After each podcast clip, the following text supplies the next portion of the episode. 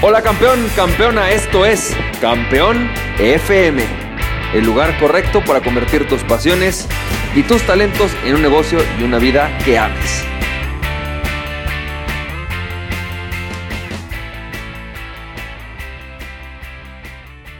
Hola, ¿qué tal? ¿Cómo estás, campeón, campeona? Bienvenido y bienvenida al episodio número 28 de Campeón FM.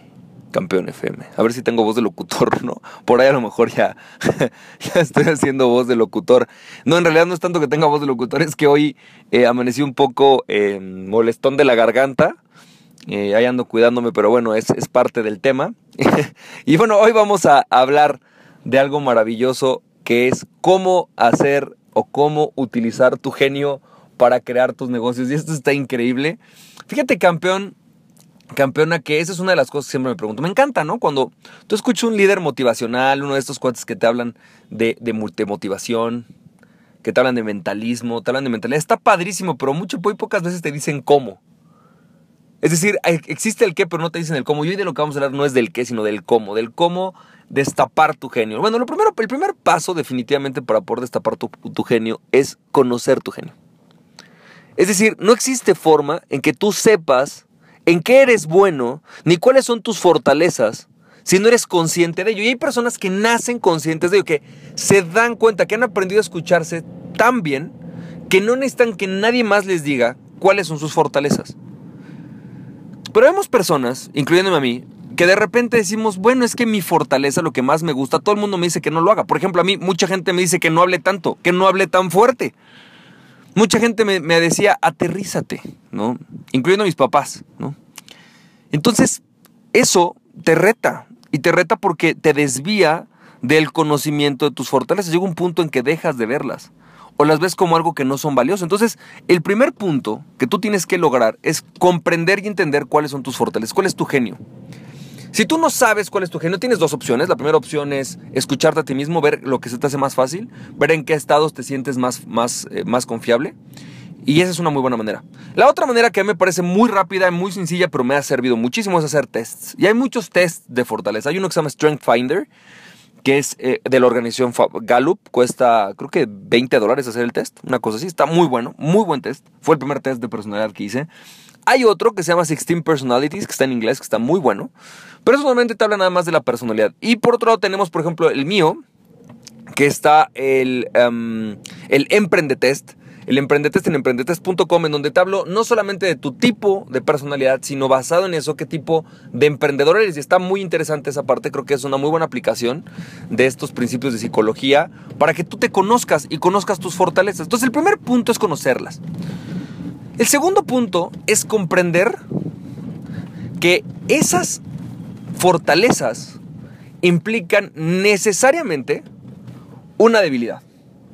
Es decir, si tú eres, si tú eres una persona súper fuerte con, lo que se llama inteligencia emocional, ¿no? O el, tema de, generar emociones, eh, en, psicología se llama extroverted feeling o introverted feeling, dependiendo del tipo de, de, inteligencia emocional que tienes, ¿no?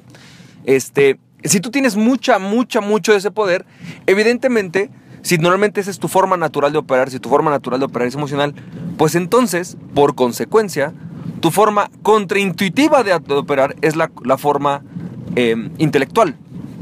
Y no quiere decir que no la puedas tener, no quiere decir que seas tonto, quiere decir que no es tu forma intuitiva o natural de trabajar las cosas. Y esto implica entonces un tercer punto. Si tú quieres despegar tu genio, tienes que enfocarte la mayor cantidad del tiempo posible en tu genio. Y tienes que hacerle caso a tu genio. Tu genio tiene la razón. Si tú te sientes incómodo haciendo determinado tipo de actividades porque no lo sientes naturales, tienes que hacerle caso a tu genio. Tienes que darte cuenta que tu genio te está diciendo que tienes una forma natural de operar. Y en esa forma natural de operar es como deberías de operar el 80% de tu tiempo por lo menos. No sé si el 100, pero por lo menos el 80% de tu tiempo. Enfocado en aquello que te sientes natural haciendo. Por ejemplo, mi esposa es muy mala haciendo relaciones nuevas. A ella no le gusta hacer relaciones nuevas, no es su fuerte. Por lo tanto, no puede pasar el 80% de su tiempo haciendo relaciones nuevas, no es su fuerte. Ella es muy buena haciendo relaciones de ultra confianza, seleccionadas, es muy picky para sus, para sus relaciones, pero es muy buena en, esas relaciones. Una vez que las tiene, las tiene, eh, las tiene muy seleccionadas. Y de hecho va, va quitando a la gente que ella cree que afecta sus valores. Por lo tanto, ella tiene que ser natural a su genio. Su genio, por lo tanto, implica que ella, por ejemplo, es muy buena para los detalles. Utiliza su genio, este intelecto que tiene, en donde ella no es buena para hacer nuevas relaciones, pero es muy buena haciendo cosas con los detalles. Por lo tanto, es una muy buena cirujana dental.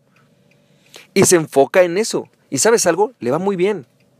Y esa es su fortaleza. Ahora, el cuarto punto, y posiblemente el más importante, es que no porque tú tengas un genio, es excusa para abandonar todo lo demás. Justamente ayer tenía la plática con una, con una coach, ¿no? Y me decía, em, y, de hecho tengo pendiente esta plática porque no lo logramos terminar. Eh, me decía, ¿no? E, en, una parte yo, por ejemplo, sé que no soy bueno dando atención al cliente. No es mi fuerte. Mi fuerte no está dando seguimiento a un cliente. Y la verdad es que no estoy hecho para eso. No, me siento cómodo haciéndolo. Literalmente no es mi fuerza, no es mi fortaleza. Esto no quiere decir que yo tenga que abandonar por completo a los clientes. Quiere decir que no tengo que enfocar ahí el 80% de mi, de mi tiempo. Quiere decir que tengo que encontrar formas de, sobrepasar eso. Hay maneras o tengo sistemas con los cuales yo sé que lo puedo lograr. Y hay, veces que definitivamente yo sé que ya supera el punto en donde va a consumirme mi tiempo.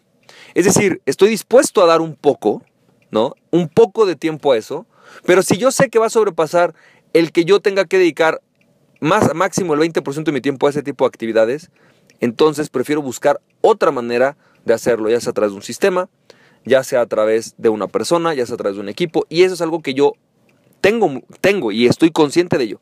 Yo no voy a pasar el 80% de mi tiempo atendiendo clientes, viendo sus necesidades, platicando con ellos, dándoles gusto, que si le cambias el diseño aquí, que si le pones, no es mi fuerte, no es algo que quiero hacer y ni siquiera me interesa ser fuerte en eso, porque sé que no lo voy a hacer. Para eso prefiero tener personas que hacen esa parte. Y me considero bueno teniendo a esas personas. Esto no quiere decir que tenga que abandonar por completo mi capacidad de nutrir al cliente. Es más, yo busco nutrir a mi cliente, pero busco en 20% de mi tiempo ser mucho más eficiente, dedicarle un par de horas a ese cliente, darle satisfacción y que sepa que tengo un equipo que está atrás y que sepa que me interesa, pero que no puedo, no es mi forma natural de ser, estar el 80% de mi tiempo dedicado a eso. ¿No? Por ejemplo. Otra de mis debilidades es la parte financiera. No me gustan los detalles, odio los detalles, te lo juro. Si tú me sientas a hacer algo en lo cual tengo que hacer detalles, estoy perdido. Neta, no es algo que me gusta, lo aborrezco. Me siento fuera por completamente de mi flujo, pero pensando en ello, es que yo dedico, por ejemplo, una hora de mi semana a ver mis finanzas personales. Y si bien no es que yo dedique el 80% de mi tiempo a eso, tengo una hora dedicada a esa energía, esa energía analítica, intelectual, detallista. ¿Lo dedico? Sí, sí lo dedico, pero es menos del 80% de mi tiempo.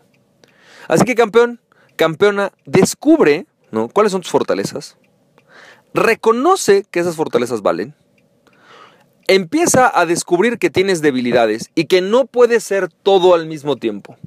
No puedes ser intuitivo y estar en sensaciones, ¿no? Y aterrizado al mismo tiempo. No puedes ser creativo y aterrizado al mismo tiempo, no en el mismo momento y elige una estrategia. Si tu estrategia es de elegir lo que para ti es natural, vamos a pensar que es una persona altamente intuitiva, que eres un verdadero un innovador, que tienes muchas ideas nuevas, elige ser así el resto de tu vida. Enfoque el 80% de tu tiempo a eso y el 20% de tu tiempo dedícalo poco, pero sustancioso a aquellas cosas en las cuales tienes una debilidad. A las otras cuatro energías en las cuales, digo, perdón, tres energías en las cuales tú eres débil. Así que campeón, campeona, si tú todavía no has hecho tu test, vete a emprendetest.com. En emprendetest.com vas a poder eh, hacer un diagnóstico para determinar tanto tu personalidad como el tipo de emprendedor que eres basado en eso.